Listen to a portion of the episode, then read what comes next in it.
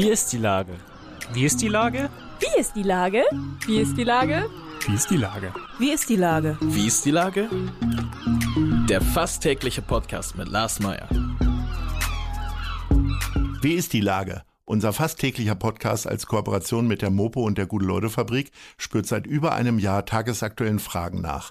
Macher, Musikerin, Models, Mütter und Politiker, genauso wie Schwestern, Schüler, Schlachter, Freiberufler oder Helfer, also prominente Lenker oder unbekannte Denker, kommen knapp 15 Minuten zu Wort. Die Auswahl ist rein subjektiv, aber immer spannend und überraschend. Mein Name ist Lars Meyer und ich rufe fast täglich gute Leute an. Unser Partner, der das diese Woche möglich macht, ist das Discovery Dog. Direkt neben der Elfi erlebst du den Hamburger Hafen aus bisher ungesehenen Perspektiven mittels modernster Virtual Reality Technologien, Projektion und Live-Simulation. Das war Werbung. Herzlichen Dank. Heute befrage ich Frank Böttcher und der ist nicht nur Wetterexperte unter anderem von Hamburg 1 bekannt, sondern auch Extremwetterexperte. Ahoi Frank. Moin Lars. Lieber Frank, als Extremwetterexperte hast du in den letzten Monaten wahrscheinlich mehr als genug zu tun gehabt. Oder wie ist die Lage bei dir? Ja, doch, manchmal auch mehr, als mir eigentlich recht ist. Denn Extremwetter bedeutet natürlich auch immer, dass Menschen von diesen Ereignissen betroffen werden können, zu Schaden kommen. Es entstehen häufig große Sachschäden. Äh, und das ist natürlich ehrlicherweise gar nicht so lustig. Ich versuche die Dinge dann einzuordnen und ein bisschen auch klimatologisch zu sortieren. Was wird eigentlich auch durch den Klimawandel schlimmer? Einiges wird ja tatsächlich durch den Klimawandel auch beim, bei Extremwetterereignissen äh, schlimmer auf uns zukommen. Und andere Dinge, die werden eben auch weniger schlimm und die werden manchmal eben auch vergessen. Wir sind ja grundsätzlich Optimisten und hier positiv in diesem kleinen Kuschelformat. Was wird denn besser tatsächlich? Ja, also tatsächlich werden die Sturmtage offensichtlich weniger durch den äh, Klimawandel. Wenn die Temperaturen ansteigen, dann machen die das auf unserem Planeten äh, nicht gleichermaßen, sondern die arktischen Regionen erwärmen sich sehr viel schneller als die Region am Äquator. Und dadurch nimmt natürlich die Temperaturdifferenz zwischen diesen beiden Regionen ab. Und das bedeutet, die Atmosphäre braucht viel weniger Ausgleichsbewegung. Und das neigt dann eben dazu, auch weniger Wind zu produzieren. Und wir sehen das zum Beispiel in der Hansestadt Hamburg in den letzten 30 Jahren haben wir 31 Prozent, äh, haben wir 12 Prozent weniger Windsturmtage äh, gehabt als im Vergleich zu den 30 Jahren davor aber immer noch reichlich. Also mir hat es meine Blumen vom Balkon gerissen äh, äh, vor ein paar Wochen, äh, aber das gehört wahrscheinlich ganz normal zum Herbstwind dazu.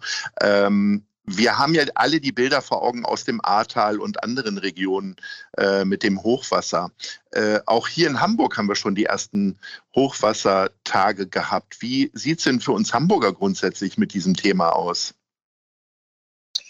Ja, wir haben ja als Hamburger zwei äh, große Themen, die uns beschäftigen. Das eine sind die klassischen Sturmfluten. Da bleibt das Wasser in der Elbe und holt sich dann immer so ein Teil äh, von Hamburg äh, kurz mal für eine Sturmflut, weil Gott sei Dank die Deiche hier alle so sind, dass wir die nächsten 30 bis 50 Jahre da gar keine Sorgen haben müssen. Die kommen natürlich immer wieder bis in die Hansestadt hinein und weil die Wetterlagen langsamer und träger werden, bleiben die Sturmtiefs auch länger. Das heißt, wir haben schon eine Neigung dazu, dass solche Sturmtiefs durchaus mal zwei oder drei Sturmfluten in Folge produzieren können.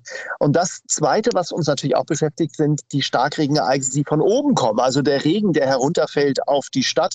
Auch die haben wir immer wieder. Und wir haben auch immer wieder Stadtteile, wie jetzt auch äh, ganz vor kurzem in Poppenbüttel, äh, wo dann äh, durchaus mal ganze Straßenzüge in wirklich wenigen Minuten unter Wasser stehen, weil einfach die Kanalisation überhaupt nicht in der Lage ist, dann solche Regenmengen aufzunehmen nehmen. Da fallen dann innerhalb von einer Stunde 40, 50 Liter pro Quadratmeter. Also das, was normalerweise fast in einen ganzen Monat fällt.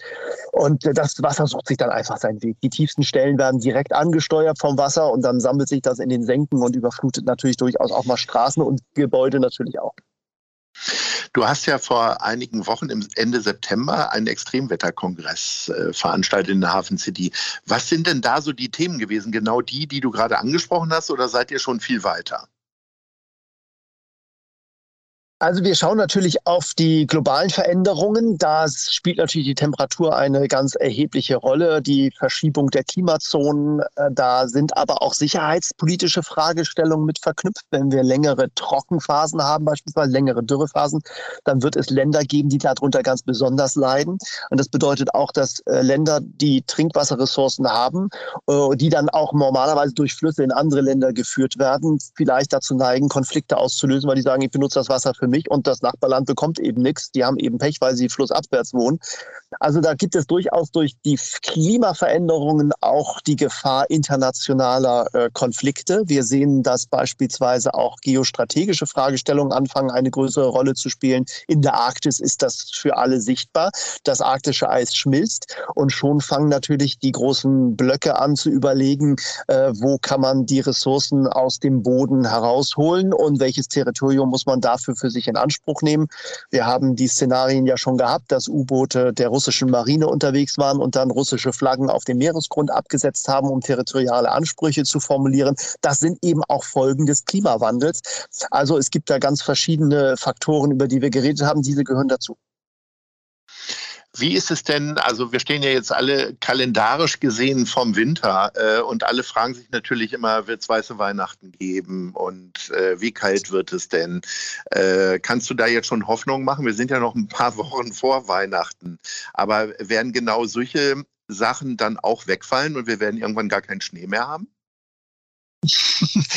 naja, weiße Weihnachten sind in Norddeutschland, auch in Hamburg eigentlich so selten wie größere Ansammlungen von Rentieren. Also das ist dieses klassische Klischeebild, äh, das wir immer haben, die große verschneite Winterlandschaft, dann ist noch ein kleines Rentier oder ein kleiner Elch dabei, der da durch die Gegend wandert. Und ähm, das ist natürlich etwas, was wir in Norddeutschland einfach eh schon immer sehr, sehr selten nur haben. Und die Wahrscheinlichkeit dafür, dass wir weiße Weihnachten bekommen, ist deshalb auch noch mal geringer, weil es tatsächlich eine sogenannte Wettersingularität geht, also eine eine sich wiederholende Wetterregel, äh, ein Ablauf.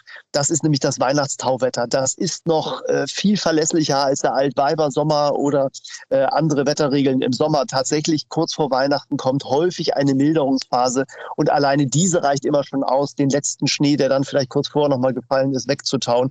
Und ja, du hast es natürlich auch völlig richtig eingeordnet. Durch den Klimawandel wird es natürlich noch einmal unwahrscheinlicher, dass wir die klassischen Bilder, die wir so aus den Kinderbüchern vor Augen Augen haben, dann tatsächlich in der Hansestadt sehen. Also weiße Weihnachten sind für Hamburg auch in diesem Jahr sehr unwahrscheinlich. Schlechte Nachrichten für weiße Weihnachten.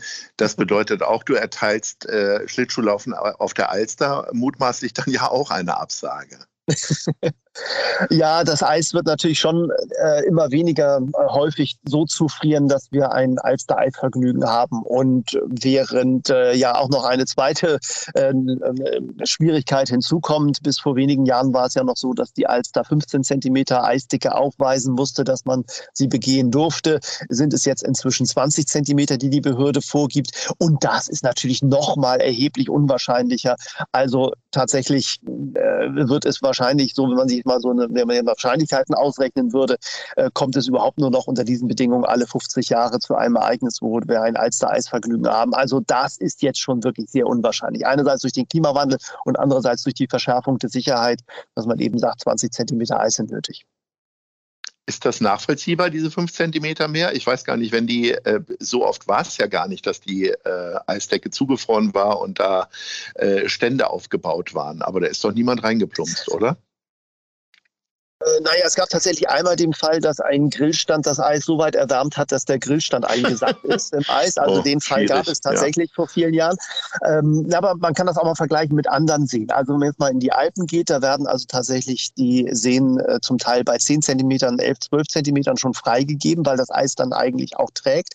Wir haben aber in Hamburg eine völlig andere Situation. Wir haben mehrere Einflüsse, wo also von den Seiten Wasser in die Alster hineinströmt. Es ist kein ruhiger stehender See, sondern eigentlich eigentlich ein langsam fließendes Gewässer. Äh, und das macht die Alster nochmal zu einem besonderen Ort. Wir haben Brücken. Ähm, äh, Menschen in größeren Mengen neigen dazu, dann manchmal eben auch den kurzen Weg zwischen Binnenalster und Außenalster zu wählen, obwohl die Binnenalster eben nochmal ein größeres Sicherheitsrisiko darstellt. Und dann kann man eben tatsächlich genau an diesen Schwachpunkten einbrechen. Wenn, selbst wenn das mittlere Eis 15 Zentimeter hat, dann kann es eben diese Bereiche geben, wo es dann nur 7 Zentimeter oder 6 Zentimeter dick ist. Und dann sieht man das nicht und bricht dann eben ein. Also man muss einfach das Risiko natürlich für die Menschen, äh, die dann auf das Eis gehen, schon äh, minimieren. Und insofern habe ich schon auch Verständnis dafür, dass diese 20 Zentimeter ähm, dort äh, als Vorgabe gelten. Freundinnen und Freunde des Grünkohlessens wissen, äh, man darf den erst essen, wenn es den ersten Frost gegeben hat. Kannst du uns da schon eine Einschätzung geben? Also ich sage mal, kalendarisch wäre das ja möglich. Wenn ich rausgucke, hm. sind wir da noch ein paar Grad von entfernt. Ja, aber nicht allzu weit. Also heute früh hat es im alten Land zum Beispiel Frühtemperaturen von 0 Grad gegeben. Wir hatten auch schon Bodenfröste in der vergangenen Nacht, beispielsweise minus 2 Grad in, um Hamburg herum. Also das wird uns jetzt in den nächsten Tagen auch ereilen. In der Nacht äh, zum Donnerstag beispielsweise besteht die Gefahr vom Bodenfrost um Hamburg herum. Äh, also das kann jetzt schon mal passieren, dass das in den nächsten Nächten kommt und jetzt im November sowieso. Also insofern steht äh, einem leckeren Grünkohlessen nichts im Weg und ist wahrscheinlich unmittelbar vor. Gibt es für dich eigentlich schlechtes Wetter oder ist genau das, was wir als schlechtes Wetter empfinden, nämlich Regen und Stürme, eigentlich für dich ja eine ganz tolle Sache? Also wie sieht es da eigentlich in dir aus? das ist eine sehr gute Frage. Ja, es gibt für mich richtig schlechtes Wetter. Das ist nämlich genau das, was ich falsch vorhergesagt habe. Und dann ist es völlig egal, ob da draußen 30 Grad sind und blauer Himmel, Sonnenschein. Wenn ich die nicht vorhergesagt habe, dann bin ich mit dem Wetter total unzufrieden. Und es passiert mir sehr selten, aber es ist mir schon mal passiert, dass ich die Hochnebeldecke, von der ich erwartet hatte, dass sie sich erst um 11 Uhr auflöst, dann plötzlich schon morgens aufgelöst habe. Und es war ein äh, plötzlich schöner Tag mit viel Sonnenschein und ich war äh, zumindest mal für diese drei Stunden bis 11 Uhr ziemlich unzufrieden mit der Wetterlage. Fehlvorhersage. Äh, alle anderen haben sich dramatisch gefreut und es war auch eine Fehlvorhersage, die nicht so schlimm war. Die passiert Gott sei Dank sehr, sehr selten, dass ich mich mal irre. Aber ähm, äh, dann wäre ich mit dem Wetter sehr unzufrieden, ja. Ist es denn ein bisschen so äh, wie mit Schornsteinfegern, immer wenn man die sieht, will man die berühren, weil die Glück bringen? Und ist es bei dir dann so, wenn du Brötchen holst, bist du schon dreimal nach dem Wetter der nächsten Tage gefragt worden oder lassen die Leute dich auch mal in Ruhe? Ja, es gibt, glaube ich, so ein paar Berufe, die haben nie Feierabend. Der Arzt gehört dazu. Wenn man auf einer Party ist und man trifft einen Zahnarzt, dann wird der auch der gefragt, äh, weil man irgendwas im Rücken hat. Und äh, dann soll auch der dazu was sagen. Und so ist das auch. Wenn ich also irgendwo unterwegs bin, dann äh, wird also sofort gefragt, du, ich äh, fliege da nächste Woche irgendwie nach Süditalien, wie wird das Wetter da? Man erwartet, dass also quasi global für die, für die nächsten zehn Tage überall genau Bescheid weiß, äh, wie das Wetter da wird. Ähm, beim Bäcker auch. Und äh, manchmal ist es auch ganz lustig, dann bin ich gerade neulich vom Bäcker angesprochen worden oder eine Bäckerin sagte zu mir, Herr Böttcher, dass Sie sich zu mir reintrauen. Bei diesem schlechten Wetter, Sie kriegen nur noch trockene Brötchen von mir. Ich habe noch welche von gestern. Also insofern, nein, das ist äh, als Meteorologe ist man dann, ähm, also das sind immer, immer, muss ich sagen, immer nette Gespräche, aber äh, die Erwartungshaltung ist schon da, dass, dass ich für jeden Ort der Welt immer gleich sagen kann, wie es Wetter ist und wird. Sehr schön. Jetzt kommen wir zu unserer Top 3 und da geht es tatsächlich um schlechtes Wetter. Ich würde von dir nämlich deine liebsten Schlechtwetter-Ausflugsziele erfahren fragen. Was ist denn da Platz drei bei dir? Also Platz drei wäre auf jeden Fall für mich das Gut Karlshöhe. Das ist bei mir direkt um die Ecke. Die haben eine ganz tolle Jahreszeitenausstellung, die nämlich auch ganz wunderbar zum Wetter passt. Da kann man sich mal angucken, äh, wie Hamburg und die Region in den Jahreszeiten äh, dargestellt ist. Man kann dort auch wunderbar was essen und man kann auch dort durch den Wald gehen. Also das ist eine, eine sehr, sehr schöne Region. Für mich Platz drei. Finde ich sehr gut. Sehr schöner Tipp. Platz zwei.